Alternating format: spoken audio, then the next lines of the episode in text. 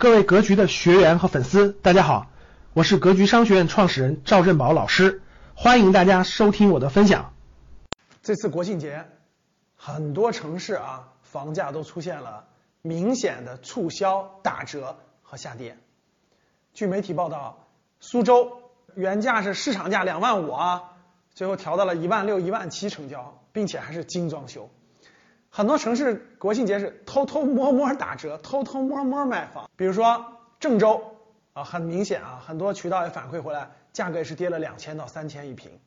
据越来越多的报道啊，包括太原，包括东北的哈尔滨啊，国庆期间销量都大幅下滑啊，很多开发商用各种方式促销，房子都卖的不如以前了。房地产圈里的人都说金九银十不再来。今天的信息啊，哈尔滨率先推出了。旧房市的政策啊，推出了十六条。比如说，如果你是博士研究生，你来我们哈尔滨啊买房给补贴，现金补贴啊，最高给十万。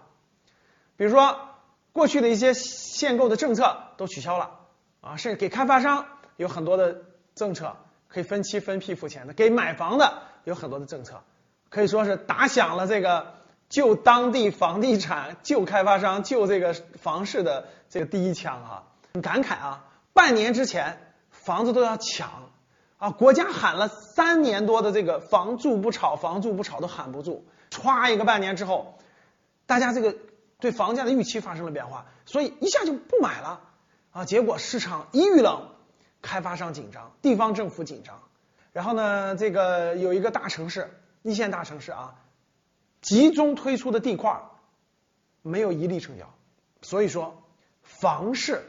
变得可以说是越来越扑朔迷离。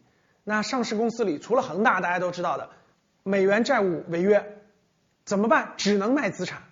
开发商要卖出手里持有的房子，手里持有的土地。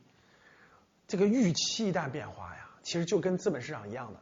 当大家都看涨的时候，资金疯狂往里涌，涨涨涨；当大家都看跌的时候，止都止不住，谁都越跌越觉得还要更便宜，谁都不出手。